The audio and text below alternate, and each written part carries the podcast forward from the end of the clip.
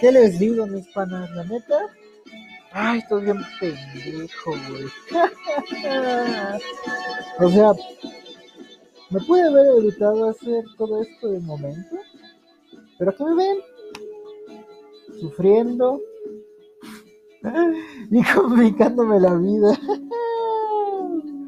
Ni pedo, banda. Pues uno nace pendejo y se queda pendejo. ¿Qué hacerle, la verdad? Pero, anyways. Ya saben cómo va el onda de, mi podcast, ¿saben? Yo soy más, aquí me vale mucho y soy muy directo, digo mucha grosería. Pero ajá, así que, pues, creo que ya es mi último podcast, ya es el último, sí, sí, sí, es mi último podcast, confirmo. Ese organización de eventos, weón. La neta, se me hizo un poco familiar a una que llevamos hace unos semestres, que era, creo que igual, organización, planeación de menú.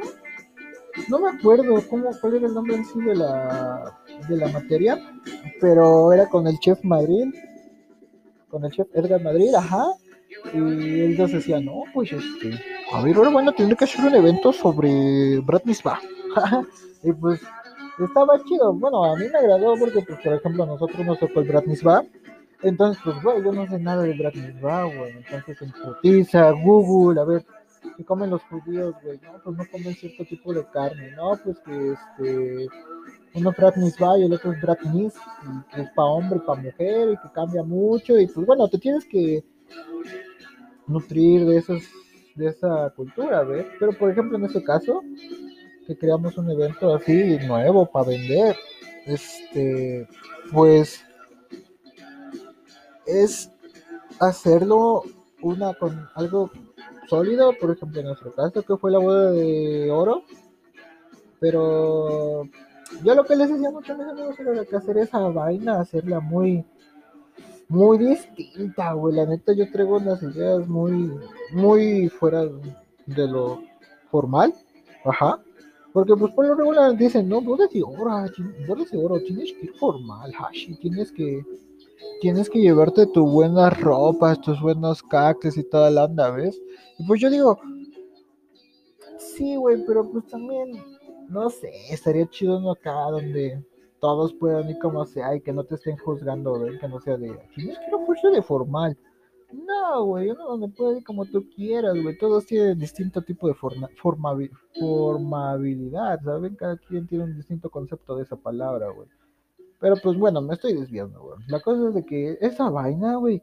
Me acuerdo que la profa nos puso un, un video de un tipo de evento que era cuando son diplomáticos, diplomáticos. No me acuerdo, güey pero no mames, sí me quedé de, güey, a la verga, güey, esto es otra onda, güey, nada que ver con lo que yo tenía en mente, güey.